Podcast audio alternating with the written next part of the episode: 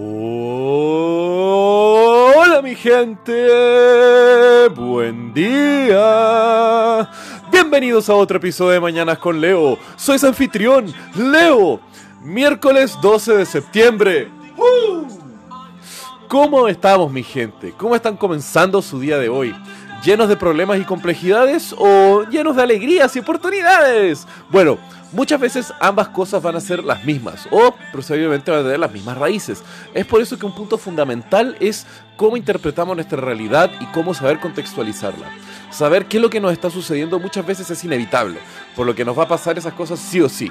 Pero algo que sí podemos alterar y modificar es cómo nosotros abordamos las cosas que nos suceden, cómo nosotros reaccionamos frente a los hechos que nos suceden. Así que, mi gente, tomen conciencia un poco más de eso. Una buena actitud para recibir y reaccionar hacia lo que nos llega a la vida nos puede cambiar mucho cómo nosotros percibimos ella. Y hablando de cómo el vemos y reaccionamos frente a ciertas cosas, hoy les quiero contar cómo nosotros estamos viendo una problemática de salud mundial y cómo el cambio en nuestra visión podría desencadenar el avance médico más importante de la historia de nuestras vidas. Primero les quiero decir que la humanidad es genial. Hemos logrado erradicar, curar y tratar un gran listado de enfermedades que afectaban a gran parte de la humanidad. Ahora, eso lamentablemente sigue afectando, pero solo a una pequeña minoría de personas. digamos que overall como humanidad estamos mejor que antes en temas de salud. Desde el polio al sarampión, del tétano a la fiebre tifoidea, vacunas y curas y tratamientos han sido desarrollados para muchas cosas. Y cada vez estamos haciendo tratamientos y avances clínicos más y más rápido, lo cual es hermoso. Pero ¿qué pensarían ustedes si les digo que existe una enfermedad que mata a más de 100.000 personas al día?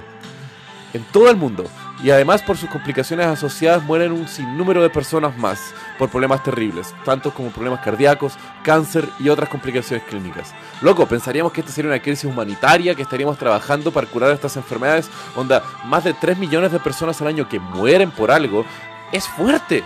Onda, loco, sin contar conflictos armados podría ser casi una de las más grandes fuentes de muerte del planeta, pero al contrario, ya hemos aceptado esta enfermedad y esta condición con personas que trabajan al respecto, su filosofía de vida se basa en esto, su misma religión se está basando en el principio de que esta enfermedad es algo incurable y que muchas veces no vale la pena siquiera pensar en curarla.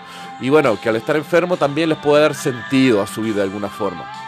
Bueno, si aún no lograron descifrar o ya están cansados de cómo yo no digo el nombre de las cosas, bueno, la enfermedad que me refiero es la senescencia, una condición que demuestra una acumulación de desgastes y degeneraciones en diferentes células y sistemas del cuerpo humano, afectando de forma generalizada alguna de de nuestros sistemas.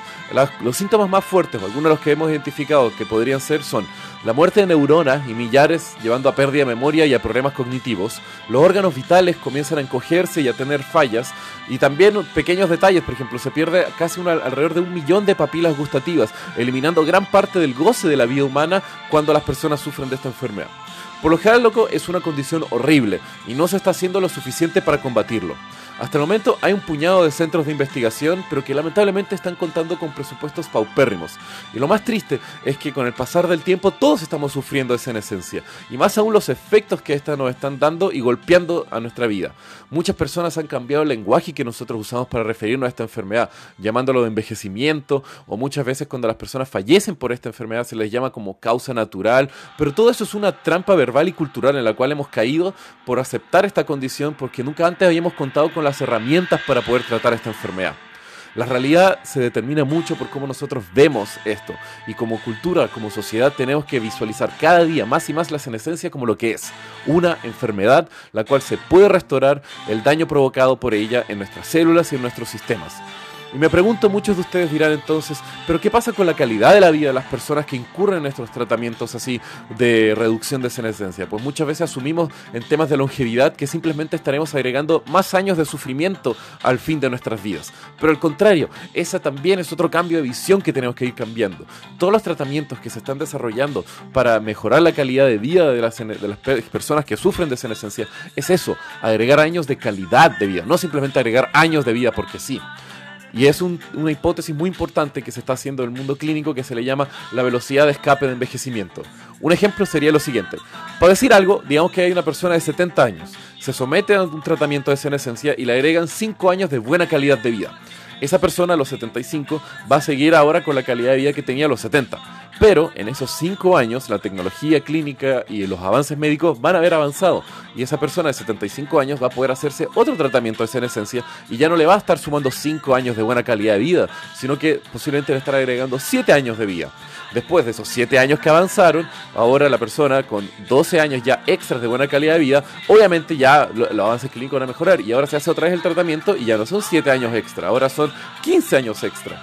Y así estamos cada vez avanzando en la cual ya la senescencia y el envejecimiento biológico de nuestros cuerpos ya no van a ser un tema de preocupación y sufrimiento innecesario en la humanidad. Así que bueno, ¿qué opinan ustedes, mi gente? ¿Rechazan su condición de estar afectados por esta enfermedad y se sienten que pueden luchar para, para que se desarrollen tratamientos? ¿Ustedes mismos desarrollan tratamientos o abogar para que la senescencia sea vista como una enfermedad? ¿O simplemente van a aceptar y ser pasivos para la lamentable degeneración de sus cuerpos mientras que sus vidas escapan entre sus manos? De todas formas, yo no los voy a juzgar, mi gente. A todos ustedes los quiero. Así que que tengan un muy buen día. Que les vaya muy muy bien el día de hoy. Los quiero. Besos.